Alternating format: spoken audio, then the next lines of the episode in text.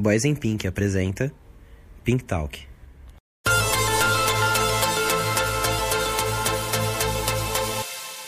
Olá, humanos, eu sou o Panda. Bem-vindos ao Pink Talk, seu conteúdo extra do Boys in Pink aos sábados, totalmente gratuito. Para você que caiu de paraquedas, agora aqui, não tá sabendo o que tá acontecendo, o Boys in Pink tem um conteúdo extra, que é o Pink Talk aos sábados, que é num formato menor, é um de episódios até 15 minutos, onde apenas um, né, hoje eu, Panda, fala sobre alguns assuntos que podem fazer referência a um episódio passado, a um episódio futuro, nunca saberemos. Mas é, a gente tenta trazer de uma forma rápida conteúdos bem bacanas. Então, hoje, né, vou falar para vocês sobre saúde masculina. É, na nossa sociedade é um tabu muito grande quando a gente fala sobre saúde masculina, porque quando o homem começa a se cuidar muito, a gente acaba taxando ele como metrosexual. Eu escutei muito isso sobre, durante minha adolescência. É, via muitas pessoas chamando o Cristiano Ronaldo de metrosexual só por ele se cuidar. E na verdade, cara, é, é bizarro, porque a gente. É, o homem, quando se cuida muito, ele é rotulado né, de metrosexual e blá blá blá blá blá. Quando a mulher se cuida muito, ou na verdade, quando a mulher não se cuida, ela tá cheia de porca, disso, daquilo. Então, por que, tipo, mulher tem super que se cuidar sempre e homem não pode se cuidar direito. Tipo, no máximo cortar o cabelo e fazer a barba e cortar um. E aí, tipo, e, lavar, e limpar os ouvidos. E é isso. Não, mano, tipo, tem que se cuidar. Eu sempre vi que, tipo, principalmente de médicos, nutricionistas, preparadores físicos e blá blá, personagens trainers, né? Ai, seu corpo é um templo, cuide do seu corpo. E quando você tenta se cuidar bastante, você é taxado de, de metrosexual. Ai, nossa, ai, nossa, viadão, porque tá se cuidando. Cara, isso é ridículo. Isso é ridículo.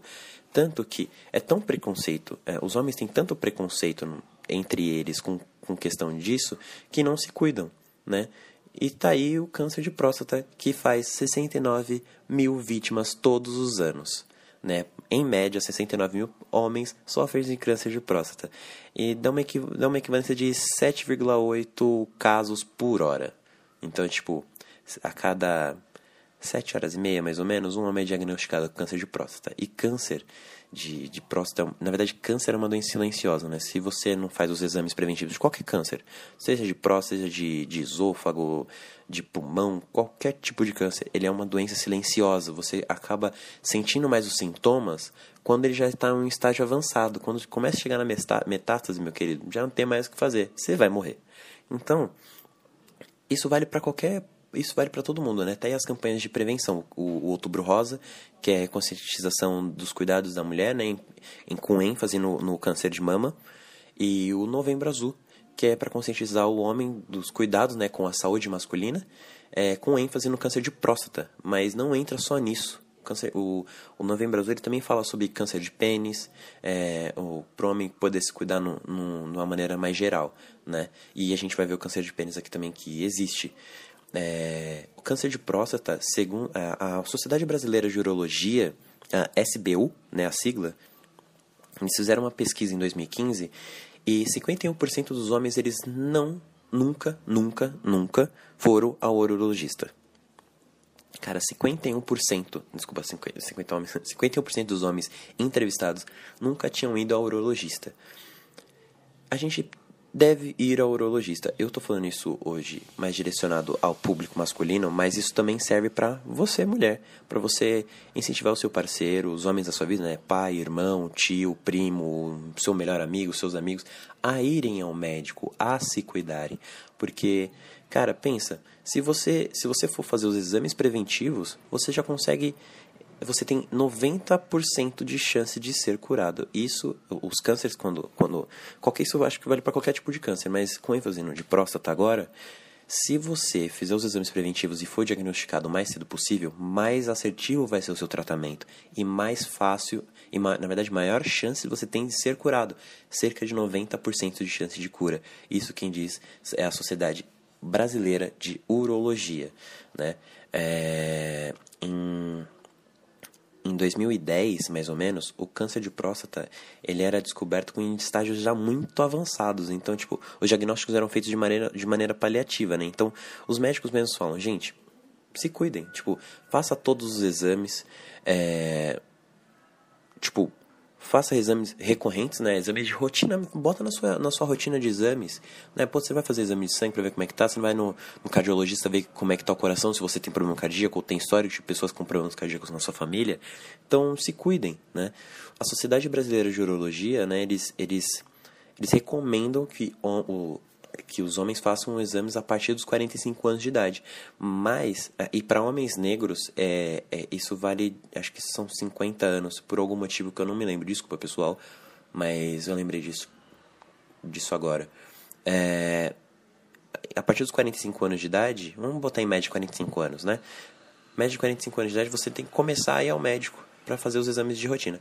Quando você já tem histórico familiar, né, o seu pai teve, o seu bisavô teve câncer de próstata, seu tio, independente se é por parte de pai ou de mãe, já teve câncer de próstata, existe um histórico familiar é, existe um, um, um, um, caso na sua família, existe histórico, sua família tem histórico de pessoas com câncer de próstata, você deve fazer os exames antes. Porque você pode ter câncer de próstata aos 25 anos, aos 20 anos, aos 18 anos.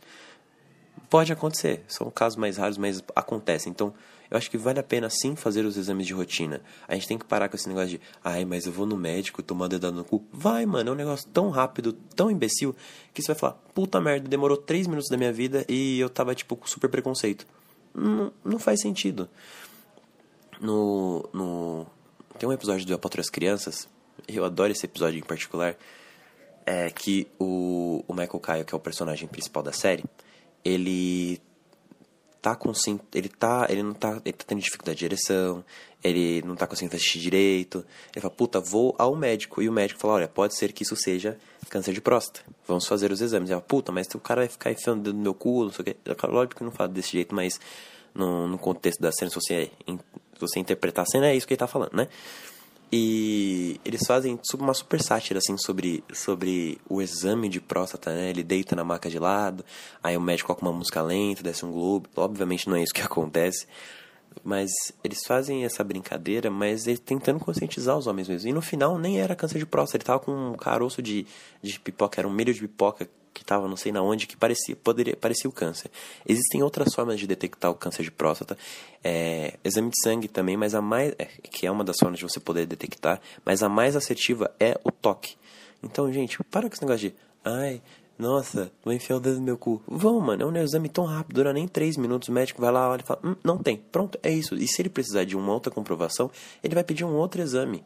Ele vai pesquisar seu histórico familiar, vai te perguntar se você tem histórico na família de pessoas que teve câncer de próstata aí já fica um, um, um, estado de alerta, mas o exame mais, a forma mais assertiva de, de descobrir o câncer de próstata é ainda é o toque.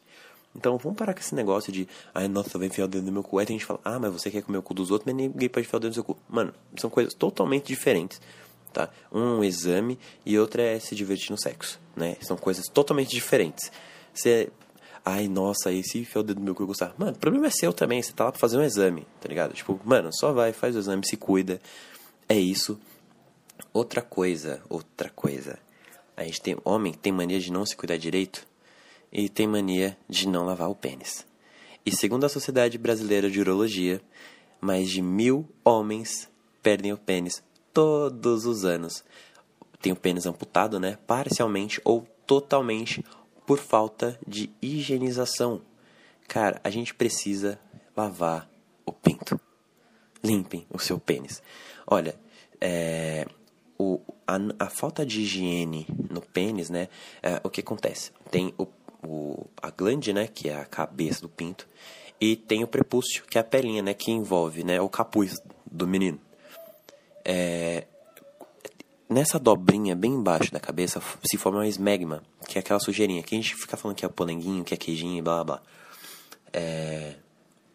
Esse, esse esmegma, ele pode ser o causador, na verdade, o excesso dele pode causar, se você não fizer a higienização correta, você pode ter câncer de pênis por conta disso e perder o pinto. Só por não lavar o pau. Cara, você já tá no banho, mano, vai lá, passa um sabonetinho, joga uma aguinha, tá show. E não basta você é, secar ele na toalha ali, lá, lá, sabe? Cara, passa um papel higiênicozinho, faz a, na, na balangada, né, pra tirar excesso d'água. passa o papel higiênico ali bonitinho, joga, dobra o papel, joga fora bonitinho, pai e tal. Vamos, né, evitar perder o pau. Já pensou que merda? Um dos maiores causadores de, da amputação de pênis, claro que existem outras, outros fatores para um homem perder o pênis, sei lá, torceu fazendo sexo, ou sei lá, qualquer merda que, que a gente tenta fazer, pode ser um causador da, da amputação. Mas, uma, em, em geral, a falta de higiene faz com que a gente perca. Então já pensou, cara, que ridículo você perder seu pau só porque você não lavou ele? Puta, é zoado, né? Fora que, cara, tem um, causa uns, uns fungos mau cheiro do caralho, porque fungo causa mau cheiro. E. E as bactérias ficam ali, mano, tipo. Não custa, né? Ah, mas eu tenho eu tenho alergia. Cara, vai no urologia, alergia na região íntima com, com, com sabonete, sabonete glicerinado. Cara, vai no médico vai no neurologista, ele vai conseguir te passar um, um sabonete para higienização do, do pênis. Passa no médico, faça os seus exames de rotina, converse com o seu médico se tem alguma coisa errada. Puta, senti uma dor na hora de fazer xixi, hum, eu acho que eu vou no médico. Cara, o neurologista também cuida de pedra no rim, então, tipo, faça seus exames, tá? É isso, eu vou falar isso muito. Segundo o Alexandre César Santos, que é membro da Sociedade da Sociedade Brasileira de Urologia em São Paulo, é, a, a higienização do, do, correta né, do, do pênis do homem pode prevenir, pode diminuir a chance do homem de contrair HPV, né? Então, limpa, né? Não custa limpar o pênis. Outra coisa também é a parte de aparar os pelos. Eu vou falar rápido porque já está acabando o tempo. É, existem muitos anos eu não vou raspar o pau, que não sei o que, isso, isso é frescura. Eu, eu já ouvi homens falando isso, eu já ouvi essa molecada que raspa o pau, que não sei o que, blá, blá. Cara, é, primeiro, existem pessoas que se sentem mais é, limpas, né, quando tiram o, os pelos da região íntima. Eu sou uma delas, eu, cara, prefiro tirar tudo.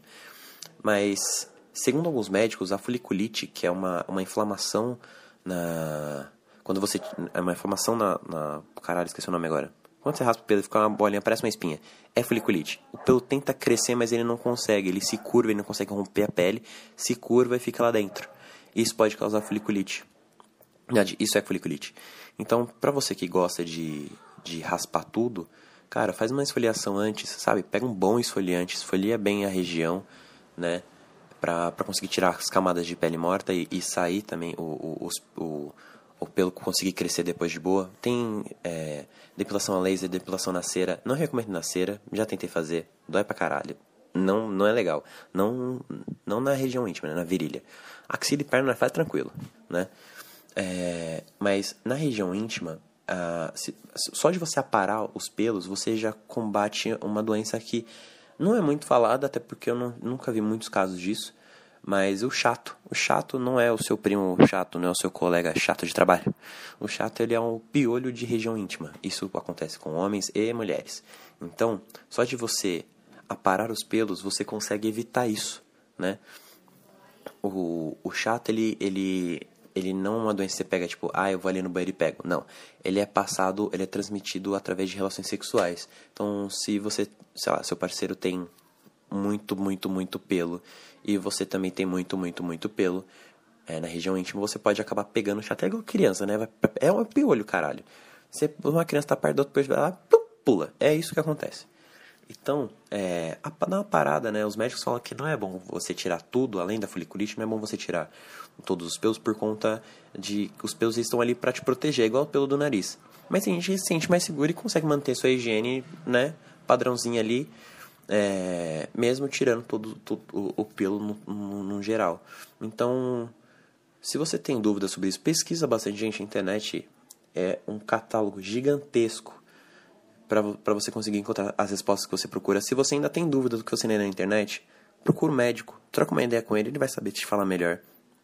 Eu sou do time que gosta de tirar tudo, então, né, já fui ao médico, já conversei. Eita, o que, que foi isso? Ah, meu vizinho tá querendo pregar o um negócio agora, filho da puta. Mas assim, eu sou do time que gosta de, de tirar tudo e é isso, né? Bom, pessoal, espero que vocês tenham gostado do Pink Talk de hoje. É, a gente vai falar mais pra frente de novo sobre isso, porque eu acho que é um assunto que deve ser falado mais. Né? A gente tem bastante assunto ainda sobre saúde masculina. É mais uma forma de vocês, você, vocês se conscientizarem, vocês mulheres, conversem com os homens da sua vida, né? Pai, tio, amigo, namorado, noivo, marido, primo. Cuidem dos homens da sua família, conscientizem eles. É, agora rapidinho, nossas redes sociais, arroba Podcast no Instagram, é, Boys in Pink no, no, no, Facebook. Vocês podem ouvir a gente no Deezer, Spotify, YouTube e Google Podcast. Episódios novos do Boys in Pink todas as quartas-feiras e Pink Talk aos sábados. E é isso. Espero que vocês tenham gostado. Até a próxima. E você não ouviu nada.